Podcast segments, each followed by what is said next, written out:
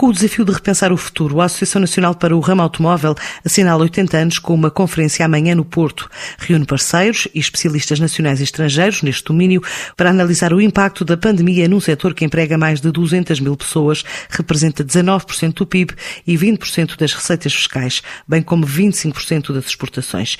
E o abrandamento nos dois últimos anos impõe uma reflexão, considera Rodrigo Silva, o presidente da ARAN. Esta conferência tem dois grandes objetivos. O primeiro objetivo é celebrar os 80 anos da ARA. São oito décadas de trabalho em prol do setor automóvel.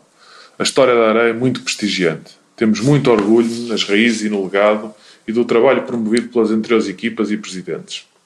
Mas o passado não deve condicionar o futuro. E esse é o segundo objetivo desta conferência. É ser também um fórum de discussão sobre o futuro que se avizinha e de uma forma provocatória, que é repensar esse futuro, não pensá-lo com os preconceitos que tínhamos e com a mudança acelerada pela pandemia, torna-se ainda mais relevante este exercício provocatório de repensar o futuro do setor automóvel. De forma global, o setor foi muito penalizado pelo impacto da Covid-19, com efeitos devastadores, muito pior do que a crise da Troika. O ano passado, o mercado caiu, em 2020, 34%.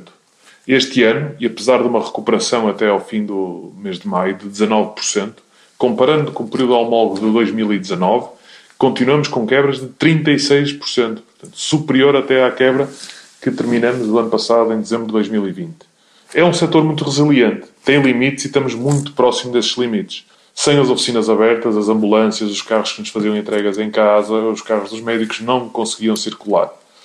E, nesse sentido, mostrou que é vital para a economia portuguesa. A perspectiva do futuro não é animadora.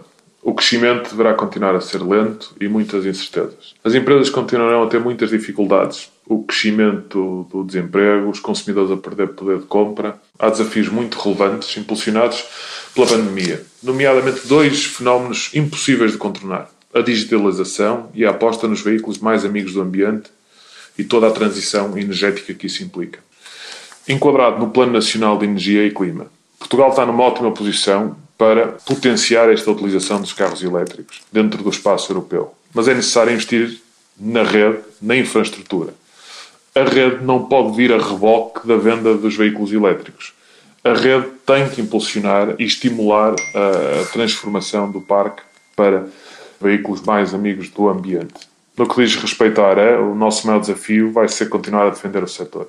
Um setor que muitas vezes é esquecido pelos sucessivos governos que governam Portugal.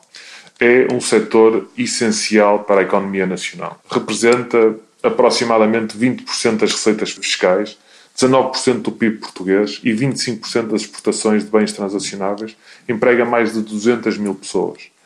Não é possível Portugal crescer se o setor automóvel não estiver saudável e também não crescer. A preparação do ramo automóvel para os desafios futuros em debate amanhã no Porto, na conferência que assinala os 80 anos da ARAN, a Associação Representativa do Setor.